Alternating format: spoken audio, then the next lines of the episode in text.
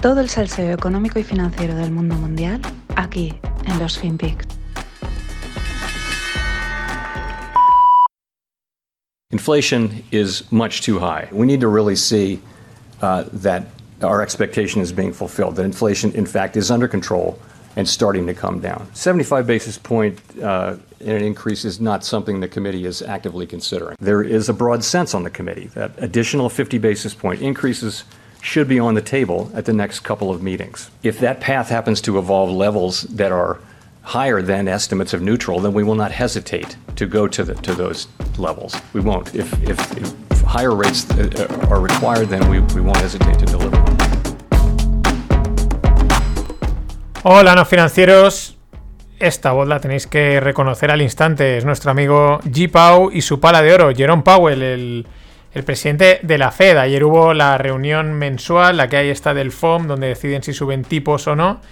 Y bueno, pues la Fed decidió subir 50 puntos básicos, es decir, 0,50%. Que sé que los puntos básicos siempre lían, ¿no?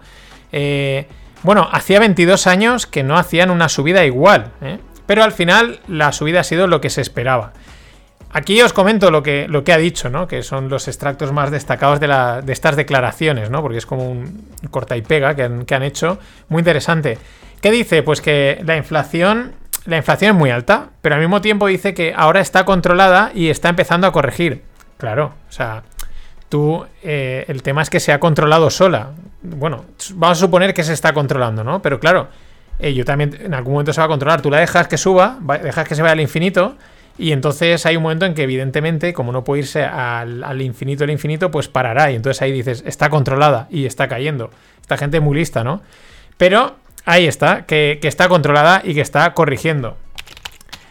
Eh, también dice, ¿no? Que porque se especulaba con que si igual subirían 75 puntos básicos. Fijaros que en 22 años es la primera subida así de 50 puntos básicos, pues la de 75 hubiese sorprendido. Pero no, él dice que eso no estuvo en ningún momento sobre la mesa y que la de 50 puntos básicos pues sí que tenía consenso y lo tenían bastante claro. Eh, pero que no descartan pues subidas, que bueno, más subidas no se descartan, seguro que las habrán, pero subidas que puedan ser más pronunciadas y la cosa se complica. Pero eh, vamos más allá, porque dice otra cosa también, mm, vamos, esto que vamos a ir ahora, ¿no? Now, I would say I think we have a good chance to, to have a soft or softish landing or outcome, if, if you will, and I, I'll give you a couple of reasons for that. One is uh, households and businesses are in very strong financial shape. You, you're looking at um, you know, uh, excess savings on, the, on balance sheets, excess in the sense that they're substantially larger than the prior trend. Uh, businesses are in good financial shape. The labor market is, as I mentioned, very, very. So there's a. ¿Qué dice? Que, que, están haciendo un soft landing, que creen que se puede hacer porque las condiciones lo permiten, ¿no? Softish, también ha dicho.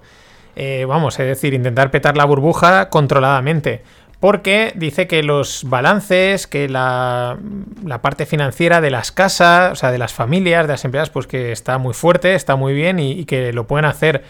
Claro, ¿cómo no va a estar bien si has metido trillones a la gente? Pues que, es normal que tengan, que estén hinchaditos de, de dinerito, ¿no? Pero el tema es lo de siempre. ¿Creen que se puede hacer un soft landing? Yo ojalá lo hiciesen porque, bueno, por lo menos el golpe no sería tan gordo pero las consecuencias a largo plazo serían peores, porque entonces les darían el poder de, pensar, podemos hacer lo que queramos, somos capaces de crear una burbuja, pincharla a nuestro control, es casi peor esas consecuencias que podría tener a, largo plazo de podemos hacer lo que nos dé la real gana.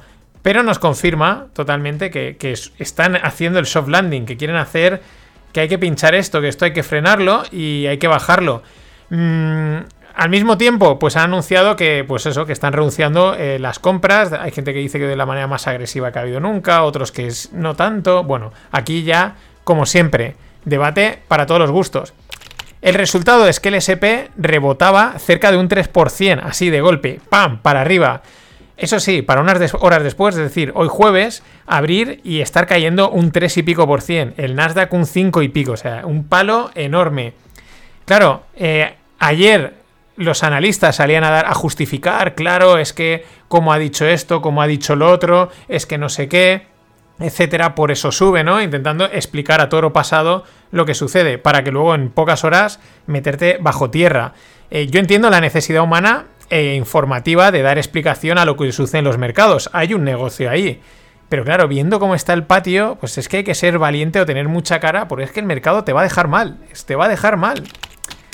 Y bueno, vamos con otra que le da igual que el mercado le deje mal o no. Es con nuestra amiga Cathy, que se dejó ver, Cathy Wood, se dejó ver la semana pasada por la CNBC. A ver, no es fijación con ella, es que, es que eh, Cathy da mucho juego. y hay que aprovechar porque habrá algún día que no esté, porque el mercado se la habrá ventilado totalmente, o porque ella dejará de salir, o porque la habrán baneado como a Trump y echaremos de menos sus declaraciones. Estas son algunas de sus perlas. Eh, a raíz de que no ha parado de comprar acciones de Teladoc. Teladoc es la tecnológica del mundo de la, salud. Y, bueno, pues, ¿qué cositas dice? Pues dice, es que dice, Teladoc se está convirtiendo en la columna vertebral de información del sistema sanitario de Estados Unidos. Está en el principio de una curva en S, ¿no? O sea, yo no sé ya la S cómo la ve, ¿no? Pero debe de ser algo muy bueno, ¿no? Cuando lo dice Cathy. ¿Qué más cosas? Amazon ha capitulado y va a ser partner de Teladoc. También dice, Teladoc es como Amazon, tiene un potencial de multiplicar por 10. Más cosas de Teladoc que dice. Eh, que es, eh, perdón, que es un category killer en los próximos 5 a 10 años. Más, somos, refiriéndose a RK, somos una de las pocas organizaciones en el mundo que están centradas en la innovación disruptiva eres la, única, o sea, de las pocas. O sea, no hay nadie haciendo innovación disruptiva, concepto también bastante amplio, bastante abstracto, ¿no? O sea, todas las startups, o sea, con la de millones de startups que hay y de institutos de investigación, vosotros sois los únicos centrados en eso. Ahí acojonante casi. Pero además dice, nuestro mayor miedo es que nuestros nombres, que se refiere a, a las empresas en las que están invertidas, sean barridas. Dice que se mantienen, que son deep value.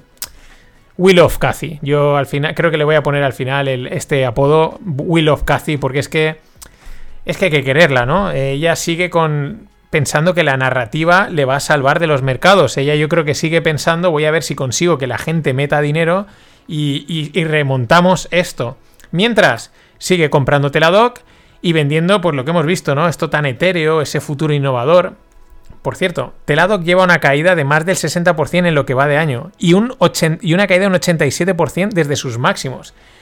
Claro, algo que cae un 87% es deep, deep, deep, pero deep, deep. Luego ya, el, si es value o no, eso es otra cosa. Pero es que, eh, fíjate en la narrativa que, que lanza, mm, o sea, cómo juega ella con las palabras, ¿no?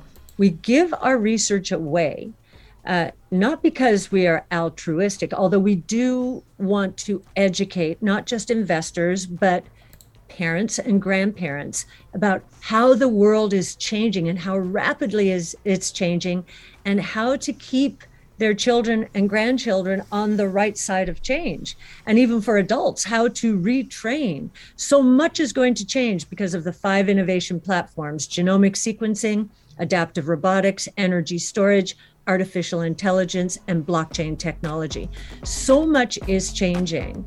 And those Lo veis, ¿no? Que si los padres, los hijos, dice ahí todas las tecnologías, ¿no? Es todo muy etéreo, muy abstracto, muy a futuro. Es pura narrativa. Es el reflejo del clásico inversor que su cartera está tan reventada, o sea, le han pegado, o sea, está en las lonas, que no le queda otra que mirar a largo, largo plazo, ¿no? Y decir, no, no, pero es que esto ya verás, ya verás esto a dónde va a llegar. Pero bueno, Cathy es la que da la cara, pero que como ella hay muchos grandes y pequeños inversores, lo que pasa es que ella pues sale, pues la cogemos y la utilizamos. En fin, con todos ustedes, pues Crazy Cathy on Steroids Wood. Vaya crack en todos los sentidos. Y bueno, durante este fin de semana, eh, y parte de la semana pasada, eh, ha tenido lugar la Junta de Accionistas de Berkshire Hathaway, la empresa de Warren Buffett. Mm, una reunión que celebran en Omaha, eh, que es donde tienen la sede, y que es todo un evento. Creo que le llamaban también el, el del capitalismo, algo así, ¿no? Donde acuden miles de accionistas, montan allí todas las empresas en las que están invertido, acuden allí como a una feria a exponer sus productos, desde los jets privados, las caravanas, las casas, las Coca-Colas, los Swiss Candies, estos, todo allí expuesto, la gente lo visita, es un eventazo, llenan un estadio. Eh, salen Buffett y Manger y responden, pues presentan los resultados, responden a las preguntas de todo el mundo. Un auténtico, un eventazo, la verdad es que, pues también con una. Ya empieza a tener un, aura, pues, llamémosle friki, ¿no? O de fenómeno fan, ¿no? Y bueno, pues la gente va a escuchar lo que dicen los dinosaurios de Buffett y Manger. Dinosaurios por aquello de que muchos recién llegados a esto de la inversión llevan años, sobre todo los últimos años, diciendo que están fuera, que no se enteran, fuera de su círculo, que, que, hay que jubilarlos. Claro, el problema es que la rentabilidad que estos tíos siguen manteniendo frente a otras estrellas que están súper actualizadas, en la onda de lo último, pero que es que les están pegando hasta el carnet de identidad, pues es difícil de sostener. Vamos con alguna de las frases que han dicho estos abuelos desfasados. Algunas son repetidas, porque como gente mayor que son, pues tienden a repetirse. Pero es que les pasa como a los abuelos de la economía, que pongo siempre, que nunca está de más que te vuelvan a recordar lo más elemental, ¿no? Ese sentido común inversor que tienen estos dos y que no pierden ni a la de tres. Buffett vuelve a recordar que un buen negocio tiene que generar dinero y que a él le gusta tener cosas que generan dinero, no cosas porque sí.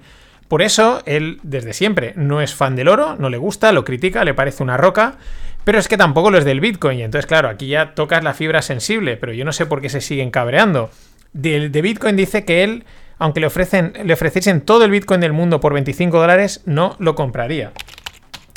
Y Munger, que siempre ataca las criptomonedas porque siempre le preguntan, o sea, la gente va también a picar y el tío pues no se corta y dice, pues mira, esto ni con un palo, ¿no? Pero, curiosamente, incidió en algo que tuiteó Musk, eh, Musk, perdón, el poder e imperio que supone la inversión pasiva y cómo están llegando a afectar a la gobernanza corporativa. Me quedo con estas dos frases de estos dos puntos, ¿no? Sobre todo por el recuerdo que hace Buffett de que hay que tener negocios que generan cosas. Es decir, ¿qué es un negocio? Pues te tiene que generar dinero, sí o sí. Y Manger, pues el, tema de la inversión pasiva, ¿no? Los indexados. Pero es que, ¿te acuerdas de la famosa frase de Warren que dice algo así como que los derivados son instrumentos de destrucción pasiva? Bueno, en la newsletter os dejo una captura de la cuenta de resultados del cuatrimestre de, de Versailles Hathaway. Y aparece una parte que pone Investment and Derivatives Gains and Losses, ¿no? Pérdidas y ganancias de inversiones y derivados. Poco más hay que decir. Es verdad, podemos ver eh, que Versailles Hathaway gana dinero, en, tanto en el 2022 como en el 2021, pero bastante menos en el 22 que en el 21. Una caída del beneficio nada más y nada menos que del menos 53%, derivada de esa partida de Investment and Derivatives. No está explicado mucho más. Igual esos derivados pues son algún tipo de cobertura. Es verdad que a veces se ha dicho que es, ha vendido opciones a muy largo plazo, pero como a 5 o 10 años y cosas de estas que hace él que nadie se entera, pero, pero que él le rasca. Pero para que no haya dudas, lo de abuelos, dinosaurios y desfasados es ironía, que a veces... Y Elon le pega a todo. Debe de ser fan de Warren o se está intentando ganar su interés para que le meta dinero o algo así, porque ha tuiteado últimamente sobre inversión, además de una forma muy correcta lo que ha dicho, ¿no? Y, justo lo que dice es una réplica de lo que dicen, de lo que siempre comentan Buffett y Manger, ¿no? Ayer te comentaba el tuit donde alertaba del riesgo de la inversión pasiva. Yo creo que esto, pues quizás lo dijo a raíz de, oír a, Manger. Pero es que toca un tuit donde, a raíz de que la gente le ha preguntado que él cómo recomienda invertir, eh, pues él ha explicado qué es lo que hay que hacer. Dice, comprar acciones en, varias compañías, dice, que hagan productos y servicios en los que creas. Dice, solo debes de vender si esos productos o servicios entran en una dinámica negativa. Ejemplo, BlackBerry, ¿no? Podríamos decir, ¿no? Y no te pongas en pánico si el mercado pues les está atizando. Si el producto es bueno, el servicio es bueno, pues tranquilo. Es verdad que faltaría meter la capa financiera, puede ser un producto muy bueno y un servicio muy bueno, pero si está endeudada hasta las patas, pues mal, ¿no? Dice, pero esto te va a funcionar a largo plazo. Este nada lo vemos ahí sentado con, con Warren dando lecciones de inversión.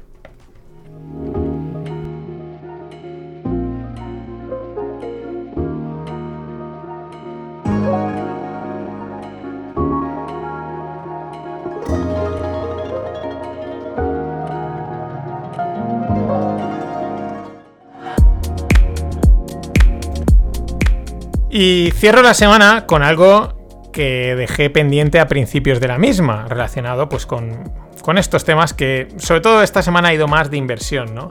Pero voy a hacer la analogía, cuando navegas en barco, en barco de vela, pues lo haces impulsado por el viento. El viento te viene por delante o por detrás, ¿vale? De ceñida o de popa. Y eh, pues al final para hacer una regata es importante que el viento esté establecido, es decir, que además de tener una velocidad mínima para que el barco se mueva, pues debe de tener, de mantener un ángulo de dirección y no estar muy rolón, es decir, eh, estar bastante estable, ¿no? Dentro de que se mueve. Esto es, pues que eh, no puede estar el viento viniéndote del 100 y ahora se va al 45, ahora al 90, ¿no? Hasta que no se establece mm, ahí en torno al 100, pues la regata no se inicia, porque hace falta unas condiciones estables dentro de lo que es el viento y el mar. Claro, está claro que a lo largo de la regata, pues este viento pues mm, puede y suele variar. Unas veces son variaciones de pocos grados, otras veces eh, lo que se dice se ha ido totalmente, ¿no? Te pega un cambio totalmente de dirección.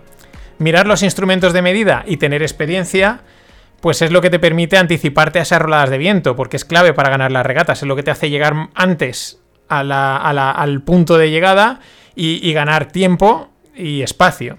Claro, ¿esto cómo es? Pues a ver, tú vas en el barco, en tu rumbo, con tu viento, y estás observando constantemente los instrumentos, las velas y el mar. Y estás viendo que está, oye, todo está en su sitio. Compruebas que más o menos las condiciones están en su sitio. Quizás ajustas un poquito la vela, quizás ajustas un poquito el rumbo. Pero se entiende que el viento pues no es completamente constante, o sea, va dando pequeños bandazos. O sea, si por ejemplo viene de la dirección 100, pues el reloj que te marca esa dirección, pues de repente pone 101, 100, 102, 99, 100, pero está todo el rato en torno a 100. De repente te aparece un 105 o un 107 o algo así y vuelve a 100, ¿no? Te pega ahí como un mandazo. Y aquí puede que el patrón, es decir, el que lleva la caña, el que está mm, llevando el barco, pues que se haya ido de rumbo, se ha despistado, ha pasado cualquier cosa y se le ha ido. O puede que haya sido el viento el que se ha ido.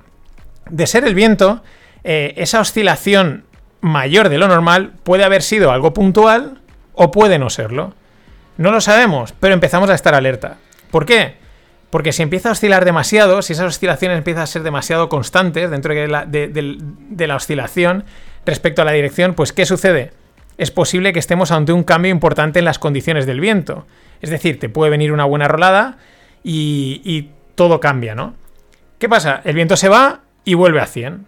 Y parece que no pasa, que no pasa nada y se vuelve a ir. Seguimos, hay mucha incertidumbre y aquí es donde entra la experiencia en saber si el viento realmente va a rolar o no, y por lo tanto en anticiparte. El que no tiene experiencia se da cuenta de que el viento se ha ido cuando el viento ya se ha ido. Cuando el viento ya, ya se ha ido de, dirección, pues ya te lo comes. El que tiene experiencia ya se ha anticipado y ya lo está aprovechando. A mí me encanta navegar, como habéis visto, y me encantan los mercados. La incertidumbre, el análisis y la toma de decisiones que hay son iguales en ambas, mm, en ambas cosas. Y el viento en los mercados lleva meses rolando. Va y viene, va y viene, y parece que no pasa nada, pero pasa y solo los que tienen experiencia se están preparando. Ahora, no te preocupes si no sabes qué hacer, es normal, aprenderás, porque recuerda, ningún mar en calma hizo experto marinero. Nada más, hasta mañana. Ladies and gentlemen, the weekend.